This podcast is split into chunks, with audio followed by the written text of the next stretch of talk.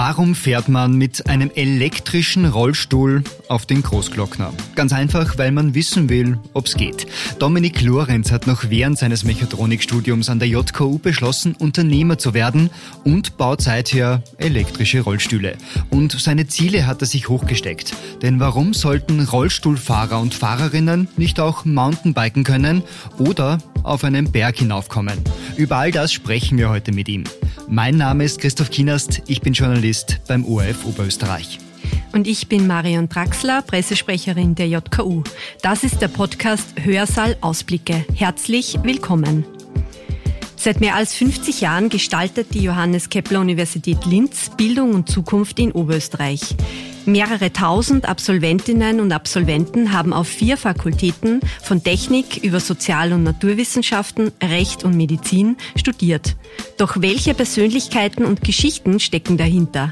Wer sind die Alumni von einst und jetzt? In diesem Podcast holen wir sie vor den Vorhang. Wir reden über Erfolge, Herausforderungen, legendäre Mensa-Feste und lebenslange Freundschaften. Unsere Gäste geben Einblicke in ihre persönlichen Karrierewege und erzählen, was sie bis heute mit ihrer Alma Mater, mit ihrer Universität verbindet. Unser Gast heute ist der Unternehmer Dominik Lorenz. Hallo Dominik. Hallo, danke für die Einladung. Wir sitzen gerade im Open Innovation Center am Campus der JKU. Rund um uns sitzen Menschen an Bürotischen, Studierende laufen herum. Dominik, du hast hier studiert, hast dein Büro hier. Das ist ja fast schon wieder heim für dich, oder? Mittlerweile ist es doch eine Zeit aus, dass ich mit dem Studieren angefangen habe. Da hat es das Gebäude noch gar nicht gegeben. Aber ähm, von dem her schon, schon ein bisschen, ja. Du hast mit Host Mobility ein Unternehmen gegründet, das elektrische Rollstühle baut. Warum Rollstühle? Also angefangen hat es eigentlich damit, dass ich meinen Mitgründer kennengelernt habe. Und der hat damals Segways auf, auf Rollstühle um, umgebaut. Und man hat ihn kennengelernt im, über einen Freundeskreis. Und ich habe die Idee natürlich voll spannend gefunden.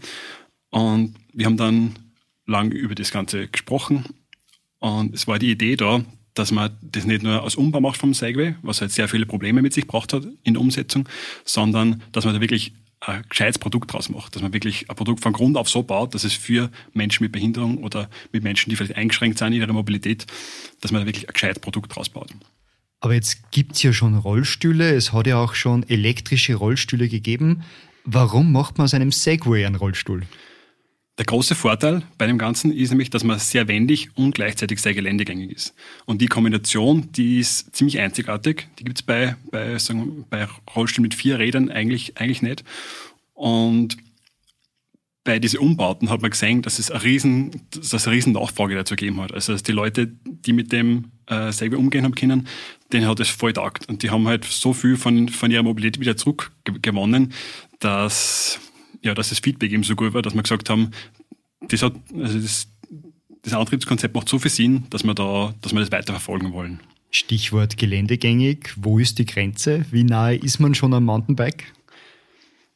Ähm, also es ist schon wichtig, dass man auf befestigten Untergrund fährt. Ähm, aber die, die Grenzen sind definitiv viel weiter wie beim, bei, beim normalen Rollstuhl.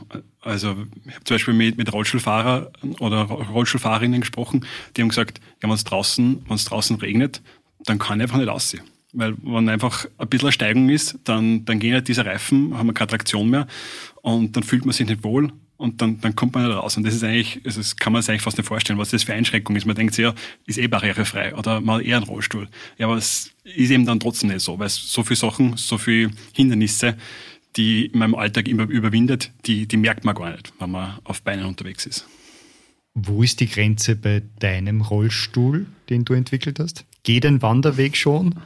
Also so, so, so Schotterwege, gerade wenn es befestigt ist und sagen wir nicht zu steil ist, dann geht das auf jeden Fall. Also wir haben ganz viele Kunden, die sind früher zum Beispiel mit dem Hund oder mit der Partnerin oder einfach aus Freizeitbeschäftigung gern im Wald un unterwegs gewesen, also Waldwege.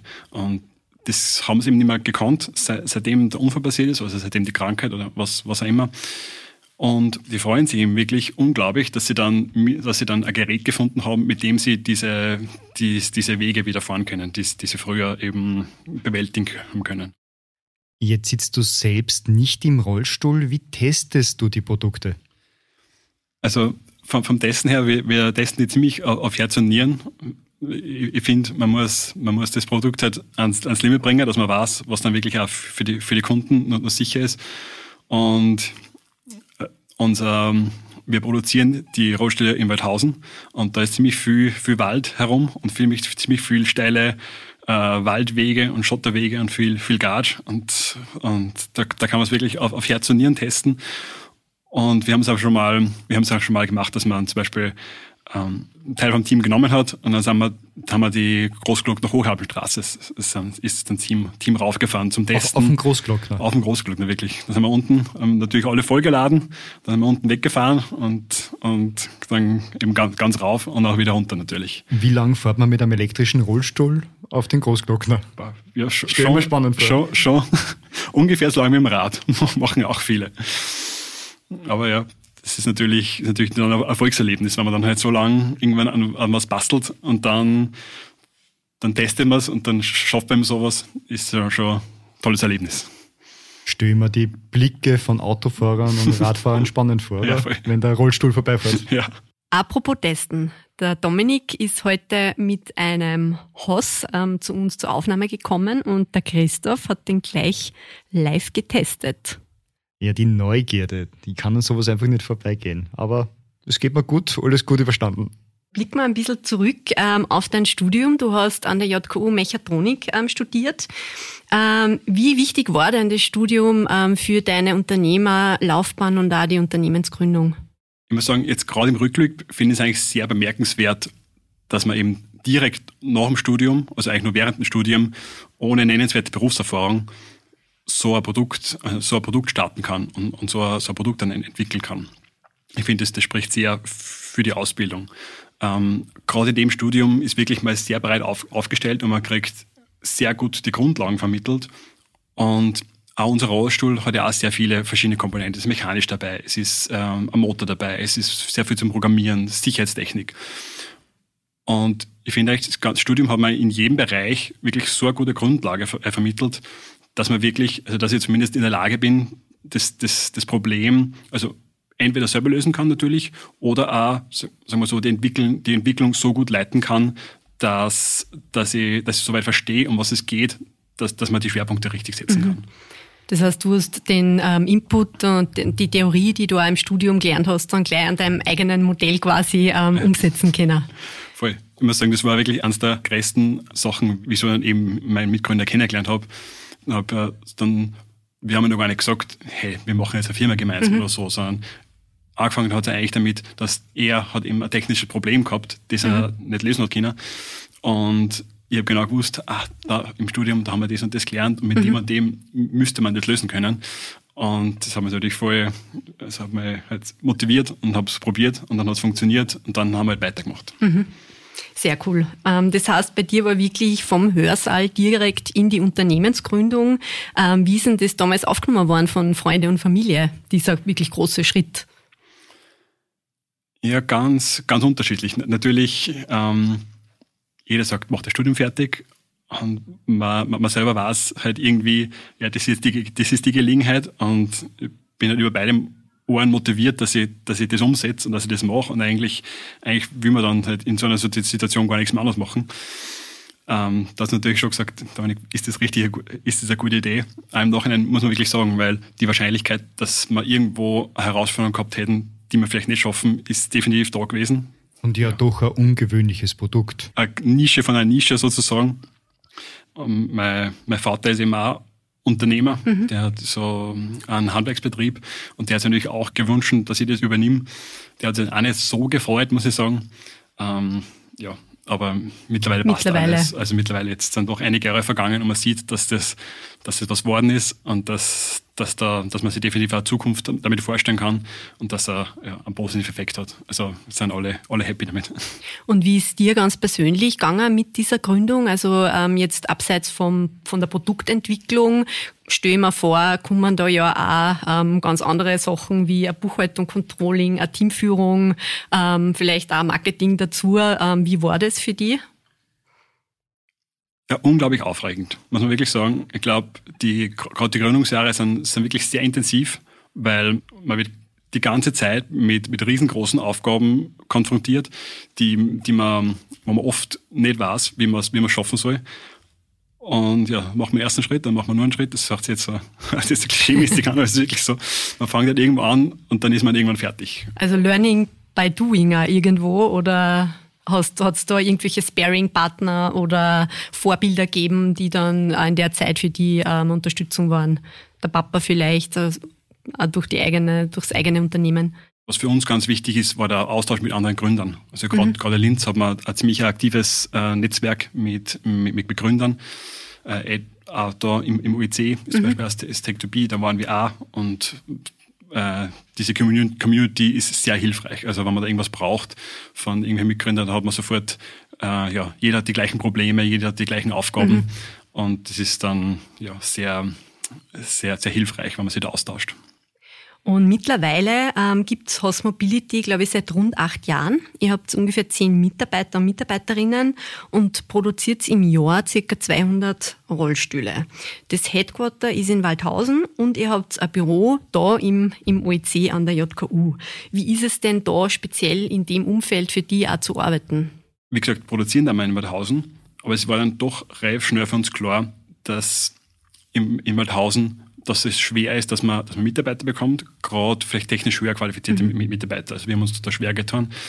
Die Leute, wo ich vielleicht einen Bezug gehabt habe ähm, und wo es leichter war, war in Linz. Und das ist ja doch eine Stunde Autofahrt. Und ähm, ja, da, das ist eben schwer, dass man da Leute findet. Jetzt wollte man äh, ein Büro, also ähm, Arbeitsplätze in Linz schaffen und haben eben gesucht aber halt nicht für so viele Leute, hauptsächlich mhm. für mich und vielleicht ähm, ein, ein, zwei Teammitglieder, die eben, die eben aus, aus, aus der Gegend sind. Und dann haben wir halt so gesucht und irgendwie waren halt alles so, so Büros mit ein, zwei Sitzen, sind alles irgendwie so, für mich so halt so kleine Kammer, wo man mhm. dann drin, drinnen sitzt. Und ich habe die ganzen Büros gesehen und gedacht, ich weiß, irgendwie will ich da nicht rein, weil das sitze ich mir in der Früh in, in der Kammer rein und dann, dann sitze ich bis am Abend in der Kammer und dann gehe ich heim. Ähm, ja, hat mir nicht so zugesagt. Und da bin ich irgendwie über Umwegen bin ich aufs OEC gekommen und mir, mir gefällt das Gebäude halt ziemlich. Also weil es groß ist, weil es hell ist, weil viel, viel Holz verbaut ist. Also da, da, da fühle ich mich viel, viel wohler. Und so ist es eigentlich dazu gekommen. Ähm, und natürlich auch, wie schon vorher gesagt, der Austausch mit anderen mhm. Gründern oder auch mit, mit vielleicht Studierenden. Leute, die die Rollstühle testen. Ja. Schauen wir gemeinsam in die Zukunft. Wo wirst du die Rollstühle hinentwickeln? Sehen wir sie vielleicht bald bei den Paralympics oder auf irgendwelchen Downhill-Rennstrecken? Also ich glaube, dass man Host bei den Paralympics sieht, ist glaube ich nicht so, ist, ist, nicht das Ziel von den Paralympics, weil da geht es trotzdem um, um, um, sportliche Leistungen und da fährt eigentlich niemand mit einem Elektrorollstuhl um, herum, zumindest nicht, nicht, dass ich irgendwie mitbekommen hätte. Wir sehen aber trotzdem, dass das Antriebskonzept auf zwei Rädern wirklich zukunftsweisend ist und dass das auch definitiv das Potenzial hat, dass ein Großteil von den konventionellen Rollstühlen ersetzt. Und das ist auf jeden Fall das Ziel von uns, dass man eben, man sieht jetzt, wie wir angefangen haben und auf die Messen gefahren sind, da hat jeder noch ganz, ganz geschaut, ah, was ist denn das, kann es umfallen? Und war eben die Skepsis sehr groß. Und jetzt merkt man, viele Leute, die einfach kommen auf die Messen, die sind überhaupt nicht mehr. Also die, die haben das komplett akzeptiert, dass Rollstühle gibt, die eben so funktionieren. Die die Grenzen verschieben. Ja, und da ist dann die Skepsis nicht mehr so groß. Und da merkt man, dass die Akzeptanz viel, viel, viel größer. Und man sieht, dass da, dass da auf jeden Fall in, in Zukunft, dass man mehr, mehr von uns herumfahren sieht. Was ist so dieses Szenario? Denken wir an die Zukunft. Äh, wo begegnen uns diese Rollstühle vielleicht in, in der Zukunft? was ich für die Zukunft unglaublich, unglaublich super finden wird, ist, wenn man die Rollstuhlfahrer mehr im Alltag sieht. Man muss sich mal die Zahlen ansehen, wie viele Personen auf einen Rollstuhl angewiesen sind also das ist, das ist wirklich ein Wahnsinn. Von welchen Zahlen reden wir da ganz ähm, grob geschätzt? Mhm, ich habe die Zahl jetzt nicht genau im Kopf, aber ich bin ziemlich sicher, dass ein einstelliger Prozentwert ist. Also doch, doch sehr viel, viel, viel mehr, wie man eigentlich sieht, wenn man jetzt durch, durch die Stadt geht. Ähm, und das hat einfach den Grund, dass sie nicht mobil sind und dass sie nicht herumkommen und dass deswegen halt leichter ist, dass sie halt nicht, nicht mobil sind. Und, und das würde ich mir wirklich wünschen, dass, also das ist auch unser Ziel, dass man es halt leichter macht, dass man sagt, ähm, wenn ich jetzt, jetzt sage, ich mag es zum Bäcker fahren, dass man halt mit, zum Beispiel mit, mit, mit dem Haus von zu Hause durch die Engstellen ähm, wir haben eine Reichweite von 60 Kilometer, da kann man wirklich die, die, die kurze Strecke in, innerstädtisch ähm, kann, kann man dann direkt zum Bäcker fahren und auch im Bäcker oder im, im Geschäft ist man dann, dadurch, dass man so wendig ist, kommt man auch in, in enge Gänge, kann man, kann man sich leicht um, umdrehen und fühlt man sich viel wohler und das ist halt so weit die Mobilität, also die Fortbewegung leichter macht, dass, dass man dann mehr Leute sieht, die ja wieder mobil sind. Man merkt ja an, da ist sehr viel Herzblut dabei, gell? Ja, ist ich, ich versuche es fürs Publikum überzubringen, weil ja, man ja. merkt bei dir richtig, die Augen fangen zum Leichten an, wenn du von dem erzählst. Ja. Aber das Publikum sieht das nicht. Ich, ich, ich, weiß, aber ich, weiß nicht, was ich sagen soll, außer ja. Das ist irgendwie auch komisch.